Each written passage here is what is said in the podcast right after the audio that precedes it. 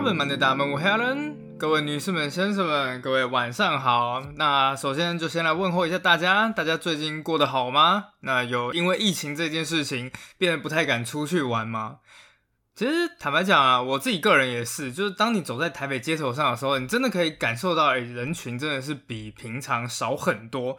我自己本人也是，只要是能不出去就不出去。那这个礼拜我好像总共也才出去一天而已吧。那周末可能就真的是比较少出门了啦。近期真的唯一有去看的就是那个在网络上面超多人评价的，对，没错，会动的文艺复兴。我原本一刚开始是真的是非常的期待，那后来看完之后的感想呢？就不评论，好不好？就是那个大家有兴趣的话，自己去网络上找。对，但是我就不评论了啊。可是我只能说啦，就是我也许可能应该稍微可以帮他补充一点点东西，看大家有没有兴趣这样子。不过其实我也要老实讲啦，不要说这个展览了。事实上，文艺复兴这个东西，连我们国高中上历史课的时候，你不觉得课本讲的都很模糊吗？后来翻了一下我的历史课本，然后我们看到所谓的文艺复兴，就是哎，希腊罗马古典文化的再生，从上帝转到人文主义啊。人文主义是什么东西呢？就是以人为本，而不是以神为本。哎，靠腰了，这不是在说废话。但后来当我真的去了解这一段时间的故事之后，其实我后来发觉，我个人真的非常喜欢文艺复兴，甚至一直到现在都还有很多人自称自己叫做文艺复兴人。这到底是什么意思呢？文艺复兴人对知识的渴望其实是很广泛的。好，比方说，当我们现在有看到一些人呢，他的兴趣嗜好甚至专业都不仅限于一门小小的学科，有可能一个人，哎，早上是医生，然后在帮人家看诊，那晚上就是参加这种品酒课程，然后到周末的时候呢，就是去骑脚踏车，然后到山上写生这样子。事实上，文艺复兴人是什么东西？其实，文艺复兴的时代精神非常简单，就是好奇心。它就是一种想知道的欲望。那是一个人类的求知欲、好奇心，在被压抑了整整一千多年之后，突然间一整个大爆发的年代。我用一个很简单的例子，其实就可以举出来，就是文艺复兴的时代精神什么样的感觉。我们在读书的时候，真的是非常的痛苦。你就会觉得说啊，天哪！我每天要背那么多单字啊，背那么多公式，我为什么要读那么多鬼东西？然后结果明明是求学阶段，但却是你自己最不想要获得新知的时候。但是。当你后来就是随着年纪越来越大，那升学压力解除之后，你才发现哇，天哪，原来这个世界上有趣的东西怎么那么多啊！像我自己个人啊，就会去看那种什么服装搭配课程啊，品咖啡课程，对我不会品酒，或者是那种艺术文化的鉴赏课程。总而言之，就是每个都想看一下、学一下。那时候你才会发现。哇，原来你自己内心也有那种极为旺盛的好奇心，还有求知欲，然后你也会知道，在获得一项新知之后，人们到底可以有多满足。如果说求学状态的心灵状态算是中世纪，反正你其他什么东西都不需要知道，你只要努力去做那一些会让你上天堂的事情就够了。但是上天堂的事情通常都是啊，你只要信啊，信耶稣啊，读经院哲学啊，或者什么事情，其他的事情都不重要。但是，当你进入到社会之后，所感受到那种求知欲，那就是文艺复兴时期人们的心灵状态。另外呢，它其实也是商业、艺术和科学完美结合的阶段。所谓的文艺复兴人，并不会去鄙视其他的学科。首先，先是一大堆有钱人啊，就是那群银行家，在赚了钱之后呢，就决定赞助各种各样的艺术家，米开朗基罗啊、拉斐尔啊、达文西。然后，一方面是哎造福一下大众，顺便要帮自己置入性行销这样子。那艺术家为了创造最完美的作品，当然就会开始认真的去演。研究人体的骨骼以及形态，或者是去寻找那种被遗忘许久的希腊罗马的建筑雕塑和技巧。事实上，那真的是一个很棒的年代的。所以今天我们要来讲的就是会心动的文艺复兴。那当然了，文艺复兴就是一个好奇心的年代嘛。那为了满足好奇心，你要怎么做呢？是的，就是要花一分钟的时间来谢谢我今天的干爹，就是 Remo 的新电子书阅读器。好啦，就是让我先讲一下，因为这是我第一次就是有干爹，我自己个人蛮紧张的。然后不过其实说老实话，电子书这个东西真的算是我自己平常就有在支持的东西，毕竟是极简主义者。我自己个人觉得实体书也很棒。但是我自己个人会分门别类使用啊，比方说实体书，就是我在工作的时候，像翻一些砖头书，你可能上一秒钟是看第二十页，下一秒钟看第一百五十页，这个时候你就会觉得哦，实体书还是比较方便。不过当你在通勤旅游的时候，那看一些轻松的小说或者一些杂志。那时候你就会觉得电子书还是蛮方便的，所以就是在这个时候要推的。哎，等一下，我有点紧张啊，毕竟是我第一次在 Pocket 植入广告。Rimo 读墨新一代七点八寸 Morgan Plus Two 电子书阅读器，感觉有点怪怪的。好了，我还是用正常的之后来讲啦。就是总而言之呢，它我自己个人在试用新机的时候，给了我一种感觉是：首先第一，我真的是有去买它的旧机的。那时候就觉得，哎，好像翻页的时候不是太顺，但是这一次真的是很顺。另外一个我也觉得是蛮棒的功能，就是它可以一键转换横排、直排的阅读。像我个人比较喜欢横排阅读，所以这功能对我来说是蛮实用的。那还有一个我自己个人觉得很棒的功能，就是它还可以用蓝牙来听有声书。像我会那种在洗碗啊，或者是跑跑步机啊，或者是就是晚上我都会骑脚踏车回家，那个时候你就可以再听一下。一方面就是我自己盯荧幕的时间实在太多了，你就会觉得哎，这真的是蛮方便的。好。总之，在六月九号之前，在读墨官网预购即可享有早鸟优惠八三折。有兴趣的人就可以去下面链接看看哦。好，夜配时间结束，那怎么样？表现的还可以是吧？好，那我们就开始说我们的故事吧。说到文艺复兴，其实要从什么时候开始说起呢？当然啦，有人说这种十字军啊，有些人会讲说，哦，大概十二、十三世纪教会各种贪污腐败，然后就感到了失望。当然，其实这一切都是原因。不过，我自己个人认为，最重要的一个关键点是，当你在进入到一个新时代之前，一定会发生一些事情，然后让旧社会、旧秩序彻底崩解。而这起事件，其实对我们来说，现在非常的有既视感。为什么呢？因为那就是疫情。对，在进入光明之前，欧洲人其实也经历过最黑暗的低谷。当时疫情带来的各种死亡、人与人关系的崩坏，的确都重击了人的灵魂。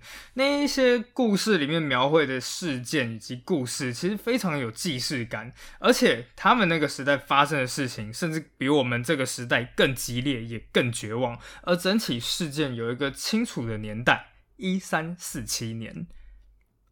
其实人们一直都很难断定这个十四世纪这个毁天灭地的瘟疫到底是从哪里来的。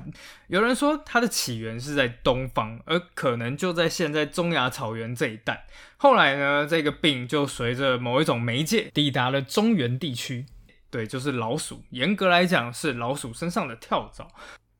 当时的中国刚好就是在元末明初的年代，而这个时候呢，整个人口都就是根据后世的研究，刚好少掉整整一半，从元末的一亿两千万，在短短三十年内到剩下六千万。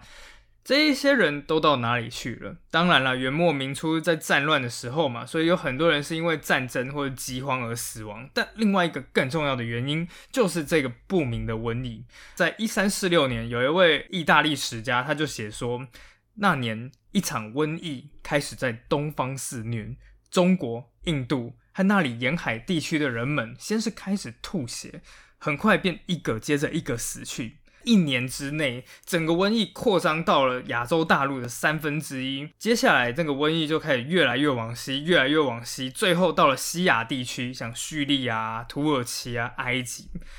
隔了一年之后，一三四七年。这一年，在蒙古里面有一个汗国叫做清察汗国，大举入侵东欧。他们围攻的地方，其实诶，现在也是蛮有名的，就是现在的克里米亚。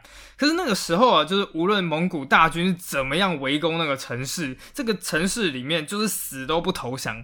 蒙古军队非常的焦急，因为他们的军队里面也正在被遭受一种不知名的瘟疫，然后让他们士兵一个个倒下。最后，蒙古军就想到了一个邪恶的办法，他们发动了据说啊是人类历史上的第一场生化战，把受到感染的尸体啊用那种投石车抛到城墙里面。接下来，那个整个城市里面开始人也是一个接着一个倒下，整个城市瞬间引爆了逃亡潮。而这时，有大概十二艘船跟着驶出了海港。一路往西逃窜，他的目标就是欧洲。不料呢，他们这些船才刚开上海面，才没几个小时哦。船员就开始出现了令人恐惧的症状。根据当时的史料所述，人们首先开始咳血，其中一个人立刻就死了，其他人则撑了两到三天。一三四七年十月份，在南意大利西西里岛上面，温暖的岛几乎让人感受不到任何的秋意。这个时候，岛上的第一大港麦西拿，在这个时代其实已经十分繁华了。整个码头上面人口熙来向往，大家忙着卸货啊、上货，几乎没有人注意到有一艘船正在缓缓地靠近了港口。当商船下锚的那一刹那，里面的人立刻冲出来，大喊着：“快点，我们需要医生！”而这个时候，船上绝大多数还活着的船员，其实已经倒在港口边奄奄一息了。整个船舱里面尸臭横溢，但是那些作呕的臭味其实并不是来自于尸体，因为他们早在海上的时候就已经把所有尸体都抛下海了。那一些就是死亡的气味，其实来源于还在呼吸的病人。那个时候，西西里快就知道这是一起来自于东方的瘟疫。一刚开始，其实想要拒绝，就是这一些人，然后想要把他们推回去，推到海上，说你们去哪边都没关系，反正就不要来到这里。就后来一抬头，一艘接着一艘的船出现在海平面，开始朝着他们淹了过来。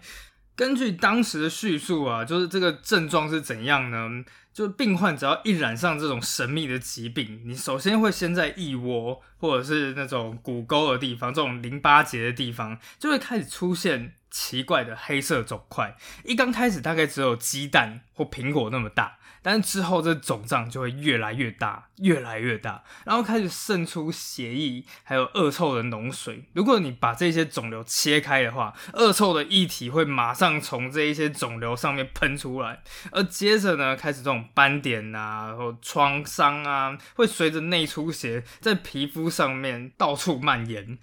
这时的病人会剧痛难忍，而出自于身体的一切。呼吸啊，汗水啊，血啊，带血的尿液、粪便，全部都臭不可闻，而且全都是黑色的。而就因为这样的症状，因此在后世的人们就为这场瘟疫取了一个极为不祥的名字——黑死病。一位当代的见证者叫做。德穆西斯德穆西将自己的亲身经历就写成了报告，整本著作的标题为那个年代下了一个最好的注解，那真的就是人们认为的主后一三四八灭绝之年，他们真心认为上帝要在这一年毁灭世界。德穆西首先会在自己的见闻录里面就记载着，当时啊，人们纷纷驾驶自己的船只，从已经沦陷的城市出发，开始纷纷前往北意大利各个城市，像热那亚、像威尼斯，还有其他基督教统治的国度和城市。这一切听起来是如此不可置信，因为当这些水手们只要一上岸，只要接触到他们气息的人，就会纷纷死去。而疾病引起的坏死与恶臭如影随形，蔓延到每一个国度、每一个城市、每一个家庭，男女老幼，人们在死亡里快速沦陷。只要一个人感染，就会立刻被聚集到一处空地，然后一起死去。接着就是他的家庭，这种死亡无处可逃，他从窗户爬进人的家里，痛苦啊！我们派出一千只船，但却只有十只回来。到底外面发生了什么事情了？我们不知道。然而，当那些船只一从异乡归来，就立刻把死亡带进我们自己的家里。当我们与别人拥抱、亲吻，我们就在肩上插满死亡之剑。哪怕那些回来的水手们仅仅只是说出远方的事情，我们就承接了满嘴的毒物和疾病。接下来几个月内。仿佛整个世界都成为了上帝复仇的牺牲品，贸易很快的停止了，环境很快就变得渺无人烟，而最重要的事情是，就是人与人之间的关系开始发生了彻底的改变。疫情最严重的南意大利西西里马上拒绝了所有东欧的难民，但西西里人本身呢，则被其他意大利人当成是活瘟疫。这些受感染的城市，还有还没有沦陷的城市，突然间陷入了一种彻底的敌对关系。只要有任何人胆敢去帮助那些来自疫区的人，你会遭受非常严重的惩罚，甚至包括被逐出教籍。但除了疫情造成的死亡本身以外，人与人之间的关系，像那种亲情、友情、爱情，也彻底的崩坏了。大家想想看一件事情哦，如果今天不是 Omicron，而是某种致死率将近百分之百的疾病，但是传染力是一样强悍的。而现在你自己身边的亲人，你的老公、老婆、父亲、母亲，甚至是孩子都确诊了，你会照顾他们，还是离他们而去？当时的人要面临的就是这样的生死抉择。然后有一个例子是这个样子的：有一个老父亲的儿子就染病了。那当然，老父亲看到了之后，马上就去照顾了这个儿子。毫不意外的，这个老父亲立刻也就跟着染病。三天后，他也死了。不过，不只是这个老父亲哦，在老父亲确诊之后，他的所有其他家人，加上猫狗动物，所有的宠物全部都死了。动物全都死了之后，旁边左邻右舍的邻居也全部都死了，因此当时就开始出现各种抛家弃子的情况。父亲再也不想要见到他的孩子，妻子也不想照顾她的丈夫。所有染病的人就像刚刚的文献一样，全部都被集中到一起，然后一起等死。那个时候，你就会发现什么叫做人间炼狱。比方说，一个小孩他染病之后，他就被集中到一个地方嘛，然后就只能躺在床上，绝望的喊：“妈妈，妈妈，你在哪里？救救我，救救我！”而旁边的另外一个人则喊着：“爸爸，你为什么要抛弃我？”在旁边的床位，一个老奶奶在喊说：“我的儿子们，你们在哪里？我用汗水和辛劳抚养长大的孩子们，你们为什么要逃跑？”而另外一个病人则受尽了所有的折磨，跟着大声的喊道：“拜托，给我一点点水，我好渴！不要害怕我，照顾我，也许我可以活下去。”但当然，这边所有人致死率几乎百分之百。之后，疫情一路向北扩散，在疫情入侵欧洲之后六个月。黑死病疫情抵达北意大利一个叫做席耶纳的地方，在这里原本住着一个绰号叫做小胖的人，他叫做图拉。原本他与妻子和五个小孩一起在这个城镇里面过着平凡而幸福的生活。但疫情一来之后，他就留下了这段文字：我图拉。亲手埋葬了我的五个孩子，许多其他人也跟我一样，因为尸体实在太多了，所以有些尸体埋得很浅，以至于野狗在发现他们之后，就把尸体的一部分拉出来给吃掉了。整个世界死的人实在太多，以至于所有人都相信这是世界末日。等到了一三五零年，瘟疫已经席卷了绝大多数的欧洲土地。当城市的墓园不堪重负后，尸体就被随便的丢进河里，或者是开挖万人冢来倾倒尸体。根据当时欧洲人的计算，他们的人口死去了约三分之一，这正好是圣经启示录里面活物死亡的数量。整个大地里面，如今已经一片宁静。无人敲响丧钟了，一位编年史作者写道：“不论失去了什么，都没有人哭泣，因为几乎所有人都在等死。黑死病发生的真实状况，其实不像是失速列车那样子，到处所有人横冲直撞，而是一片人迹罕至。正如之后一位美国诗人艾略特，他有一首诗句所形容的：他不死于怦然巨响，而是一声呜咽。”就因为死亡近在咫尺，而且有那么多无辜、善良、虔诚的人都死去了，所有的人当然都会开始问自己一个问题：那究竟神在哪里？其中有一个人真的就这样问了，他的名字叫做佩托拉克。好，那当然，首先我们要先问一个问题了，那就是佩托拉克这个人到底是谁？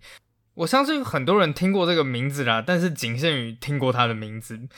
事实上，他是早期的文艺复兴的所谓文坛三杰。那他除了这个佩托拉克以外呢，在历史课本里面还有一个叫但丁的《神曲》和婆切丘的《十日谈》。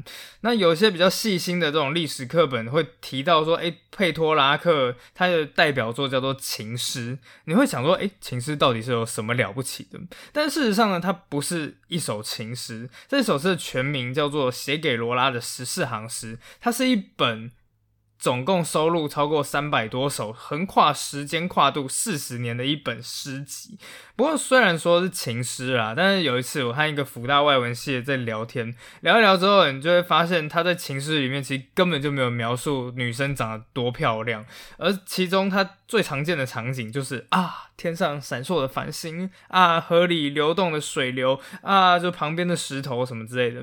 可是其实最常出现的，真的都是星星。每当他仰望星空的时候，仿佛就看见他这辈子最爱的女孩，叫做罗拉的脸庞，在灿烂的星空永垂不朽。到底为什么要看着星星呢？呃接下来我们就来看看佩托拉克的故事吧。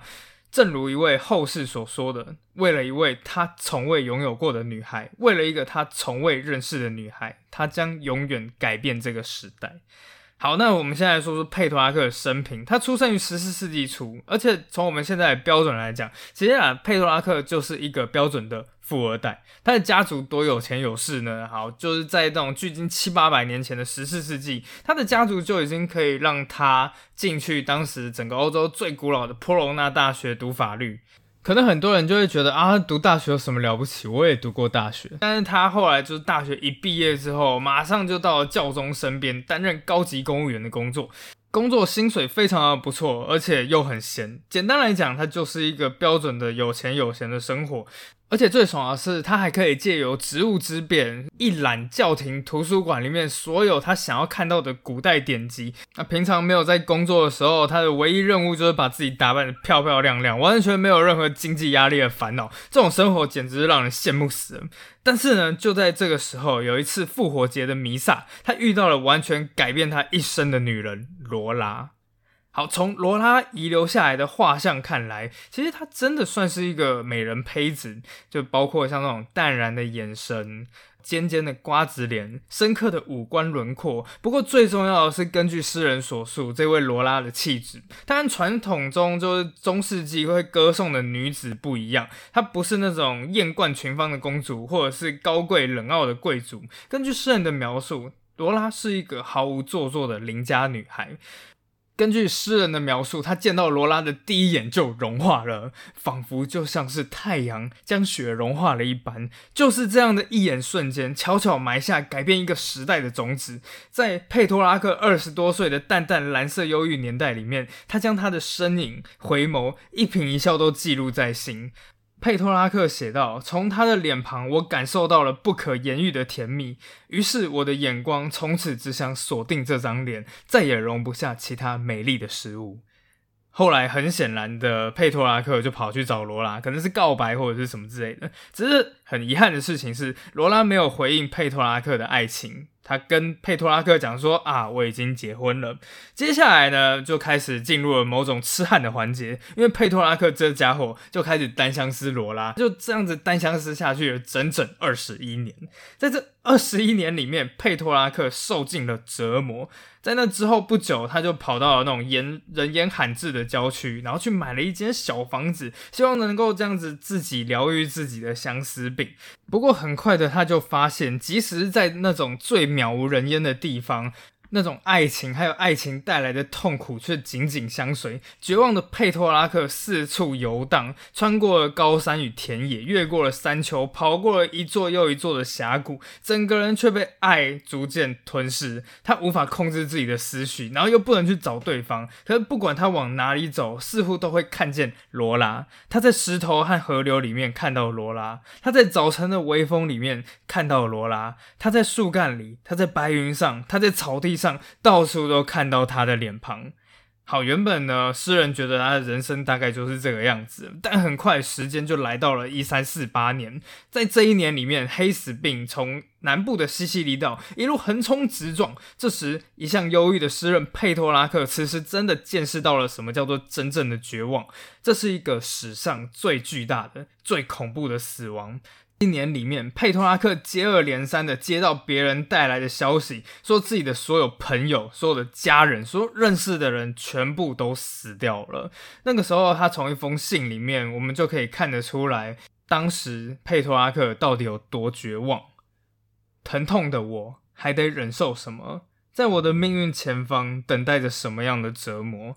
我看见这个世界急速迈向终结，男女老幼的人肩并肩一起走向死亡，再也没有可以停留的安全之处，再也没有安宁的港湾，在那里放眼所及的只有送葬的长龙，但人们无暇回顾死者，因为他们也身在其中。